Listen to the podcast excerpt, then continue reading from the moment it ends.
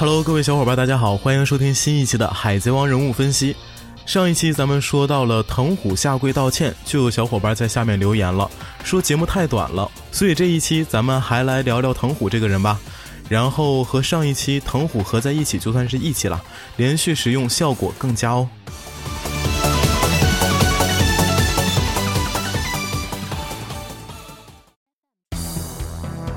顶上战争两年后，藤虎被海军世界政府征兵，破格提升为与黄猿、绿牛齐名的新海军三大将。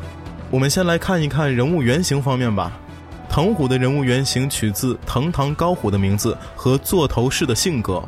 藤堂高虎是日本战国时代、安土桃山时代及江户时代的武将。高虎原本就是威名远播的人物，一直不能出人头地，只是因为运气不好。直到碰到欣赏自己的主君，虽然他一生频繁的改变主君，但他对德川家却尽忠到了最后。虽然尾田老师取用这个人物的名字，可是细想一下，《海贼王》中藤虎这个角色，虽然还未说明具体的年龄，但看样子显然已经是大叔级别了。为何现在才显露实力？这也许与原型人物藤堂高虎一样，直到现在才遇到赏识自己的明君。再来看看座头市，日本荧幕上最著名的盲者形象。表面上作为盲人按摩师过活，仿佛起居都无法自理，但他身怀绝技，精于赌博，耍起钱来无人能敌，刀法更是举世无双，拔刀砍人风驰电掣。藤虎的性格和座头市非常相似，其貌不扬，去着眼睛，一副憨态可掬式的模样。虽然眼盲，但是明察秋毫，精明的很。赌钱也好，动刀也罢，往往别人欺负他残疾，却恰恰中了暗算。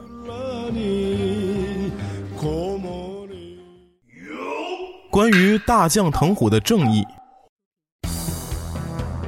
我想大家已经见识到了，藤虎实力非常强大，他绝对拥有不逊于原三大将的实力，而且有着自己的抱负和野心，在王宫中已表明他的决议，就是废除王下七武海制度。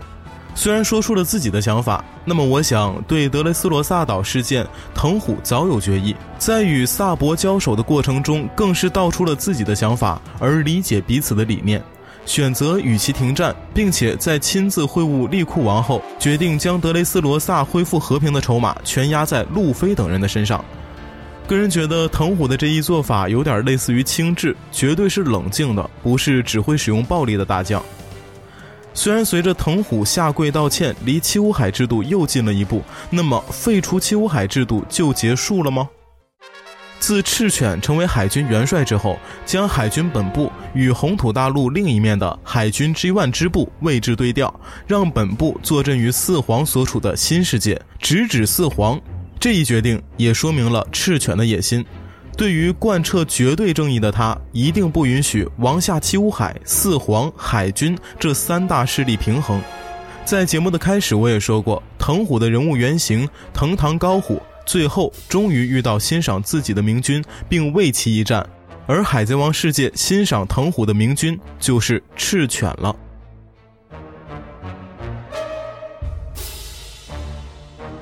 据现在的局势，三大势力已然失衡。而我们从藤虎的行动就可以看出，他已经成为打破局面的第一人。